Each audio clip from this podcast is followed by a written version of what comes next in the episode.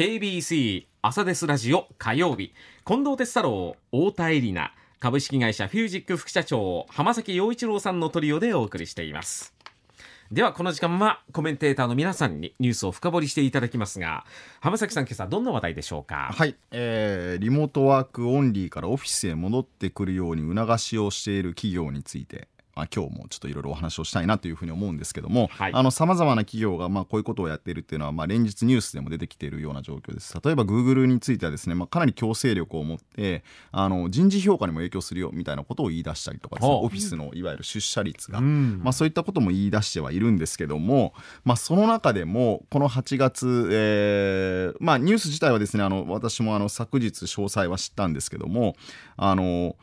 コロナ禍で世界で最も、まあ、稼いで知名度を上げた企業というとですね、まあ、 Zoom 社なんですけども、 Zoom もとうとうオフィスに帰ってきなさいよと はあ。いうことを言ったということなんですね。うん。ズームはですね2019年、まあ、コロナ禍突入前とそして2020年、まあ、コロナ禍に突入したというところの1年間で売上が約4倍2700億円にのうん上がって従業員も1年で2500人から8600人と。うん。約3.5倍に増やしたということで、まあ、おそらくコロナ禍におけるまあ、ビジネスとして成長した知名度が上がった最も多分あのいわゆる恩恵を被った企業の一つではないかなと、知りませんでしたよね、うん。 Zoom っていうもの自体を。知らなかったのに、うん。もう皆さん今 Zoom って誰でも知ってるという、うん。まあ、まさし未だによく使ったりしてますね。もちろん未だにも Zoom はツールとして非常に便利で使っているということなんですけども、まあ、この Zoom のですねエリック・ユアン CEO がですね8月の、あのーちょっと日付は詳細化されてないんですけども全社ミーティングを行った。でそこにおいて、えーまあふ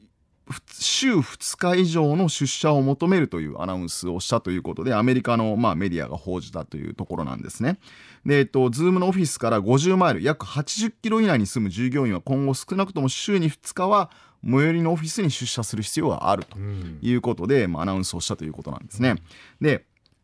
でここにおいてですね、まあ、このアナウンス自体は、まああのまあ、なかなかこうズーム社もそっちに行ったのかということなんですけどもこの、ええっと CEO のエリックさんがですねあの、まあ、この社員に向けて発したメッセージっていうのが非常に興味深かったんですね。これは何かというとまずあの会社を設立した当初は全員が互いのことを知っていたと。うんただここ数年では多くの新しい人を採用したため信頼を築くのが本当に難しくなる、まあ、急に人が増えたというところで信頼を築くのは非常に難しくなったと。であの信頼というのは非常に全てにおいて不可欠なものであると言った上で、えーこの CEO が言ったのはですね Zoom 越しでは信頼を築くのは難しいと。うんでさらに言うとイノベーションを生み出したり議論を戦わせたりするのも困難であるとうんいうことを、まあ、メッセージとして発信したんですね。はいで例えばその素晴らしいアイディアを思いつくことはあるが全員が Zoom にいてはそれも非常に難しいし、うん実りある会話はできないと。うんなんで、えっと、ぜひ皆さん出社してリアルでコミュニケーションを取りなさいと。つまりまあ、えーもちろんその Zoom が悪いわけなんです。ミーティングも全部じゃあフェイス2フェイスでやればいいかっていうと決してそうではないんだけどもこの社員同士のこのいわゆる信頼関係うんを構築するっていうところにおいて Zoom 越しだけではこれはもはや成し得ないよと。まあね確かにね、っていうことを、まあ、全社で発信をしたわけなんですね。はいなので、えっと、あのただ単にオフィスに来なさいっていうわけではなくてやはりそこには、まあ、この少なくともこの Zoom 社においてのこのリアルの大事さっていうのはいわゆるお互い一緒に働く人同士の信頼関係、うんまあ、ここを醸成するには実はこの Zoom 越しではダメでリアルの、えっとまあ、場所っていうものがものすごく大事だよというふうに言っているんですね。でまあ、その中で、まあ、少し、えっと、あのいわゆるハイブリッドワークなのか、まあ、リアルかリモートなのかいろんな話があるんですけども、はい。えーっとこれは8月あるある、えっと、マサチューセッツ工科大学とカリフォルニア大学ロサンゼルス校の研究によるとですね、うん。完全にリモートで仕事をするのと、まあ、いわゆる、えっと、オフィスワークの対比でいうとですね、完全リモートワークの方がですね生産性が18%程度低いということもまあ出てきた。一方でハイブリッドが大事だよねっていうところのこのハイブリッドの場合こうリモートワークとオフィスの働く比率がだいたい50%ぐらいがスイートスポットほうちょうどいいというふうな研究結果も出たんですね。それ以上のオフィス勤務が増えるとあの柔軟性とか集中タイムが失われてパフォーマンスがあまり向上しないと。まあ、一方であのあまりにも少なすぎると先ほど言いましたように信頼関係とかあるいはその仕事の覚える速度が非常に遅くなってなかなか生産性が上がってこないよということで、まあ、50%ぐらいということを言ってるんですね。まあ、こういった通りこのじゃあ今オフィスに来て人と働くことって何かって言ったら生産性を上げるっていうことももちろん大事なんですけども実は従業員同士の信頼関係をどう醸成するかここの方が非常に今欠損してるというところでオフィスに帰ってきなさいよっていう単にあの、えー仕事の生産性だけの観点ではないということなんですね。じゃあこの信頼関係って何ですかっていうところになってくるんですけども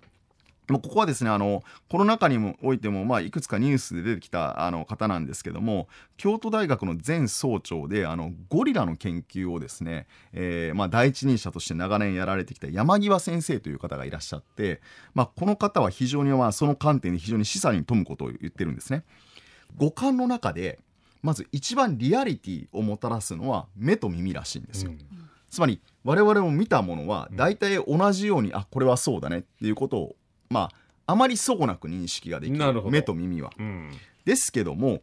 触覚とか嗅覚とか味覚っていうのはうん。100%共有することできないんですよね。うん。例えば触ったものも自分が触ったものを表現するってなかなか難しいですよね。うわ。確かに。人に伝えるの難しい難しい。これは実は味覚嗅覚もそうなんですね、うん。美味しいっていう言葉は言えるかもしれませんけども、はい。どう美味しいかを目と耳と同じようなレベルで正確に相手に伝えるって非常に難しいですよね。その人の感覚もあるから。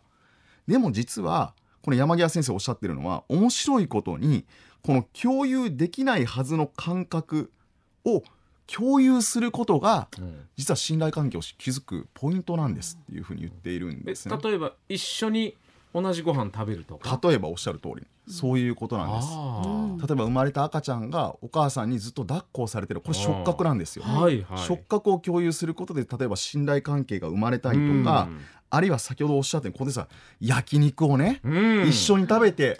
あのタレの匂いと、はいはいあの肉の味と、はうん。そしてこうジュージュー音を立てて食べる時のこの食感とこういうものを共有することで実は信頼関係って生まれるんだよ。実はね目と耳は非常にリアリティを持っての自分と同じ感覚を相手が持ってるようには思うんだけども、実は本質的には信頼関係はそこでは実は築かれていなくて。同じ釜の飯を食うんですそうなんですよまさしく。まさしくね。例えばみんなで食事すると、うん。あの人たちは親しい間柄だというふうにみんな思うじゃないですか、はいはい。それも結局そういうことなんですよね。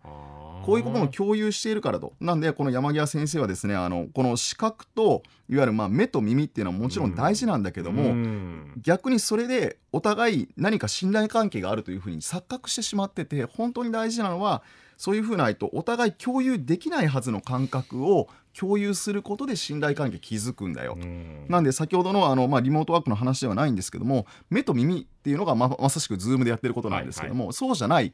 五感のうちの別の感覚をみんなと共有するっていうことが、まあ、またまたこれからもっと大事になってくるということで、えーこのつながったことを安易に錯覚するんではなくて実際に信頼関係を保つにはまあこういうこと大事だよということを、うん。まあ、これはまさしくこのリモートワークからこうオフィスにまあ半分ぐらいは引けねという会期に対するまあ一つのですね、まあ、非常に重要な施策かなということで、まあ、今日ちょっとお話をさせていただいたというところになっております。なるほどね。確かにね。同じ時間をこうやって共有して。共有して、これはちょっと焼肉を食べに行かなきゃいけないって別に僕はそういうふうなことを言ってるわけではありませんけども でもまあそういうことがすごく大事だっていうことなんですよね。うん。だから昔からさっき言った同じ釜の飯を食うっていう表現があるぐらいですからね。そうなんですよね。山際先生もあのそこはおっしゃっていてあの例えば学生で言うと、うん。合宿をして一緒に食事をして一緒に風呂に入って、そして夜中なんかこう、、はい。ろいろだべってそういうことが実はチームワークを非常に高めるんだ。っていうものも、まあ、あの文中ではおっしゃってたと合宿合宿とかはいね。めんどくさいなと思ってましたけれどなんかもね。人見知りだし嫌だなとか思ってたんですけど、うんでも行ったら行ったで楽しいんですよね楽しいし一体感も高まるしっていう、そこっていうのはそういうふうな目と耳じゃない部分が実は、えっと、お互い信頼関係を高める要素だというふうにおっしゃってるということですね。そうかそうか。ありがとうございました。